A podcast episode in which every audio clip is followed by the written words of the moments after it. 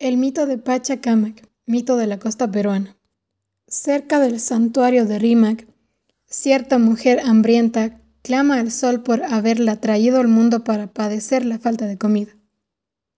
El sol escucha a la mujer, pero se aprovecha de su dolor y la preña.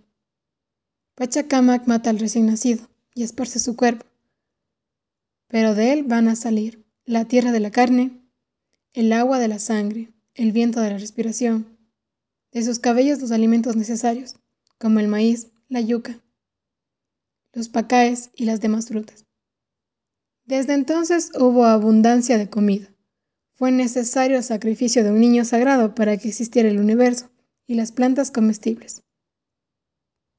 Pachacamac era un dios que no tenía ni piel ni huesos.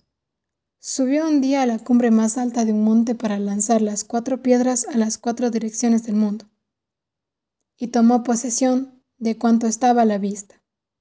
Hizo una segunda creación después del diluvio. Cuidaba de la sierra para que se mantuviera fresca y que los llanos de los valles tuvieran agua. En base a este mito está la idea del origen del universo a partir de los miembros del cuerpo despedazado del primer hombre. A partir de las partes del cuerpo del niño divino, no solo se crean los alimentos necesarios para la vida, sino también la tierra, el viento, el agua, que son los elementos naturales indispensables para la existencia. Aquí se verifica el paralelismo, característico del cuadro mitopoético del mundo, la relación del marco y el microcosmos, su isoformismo y su homogeneidad. El mito de la creación del primer hombre y del universo es un tema difundido entre las mitologías de innumerables pueblos, como los hindúes, iraníes, egipcios, entre otros. El mito del primer hombre y del cuerpo cósmico no se limita a los textos mitológicos.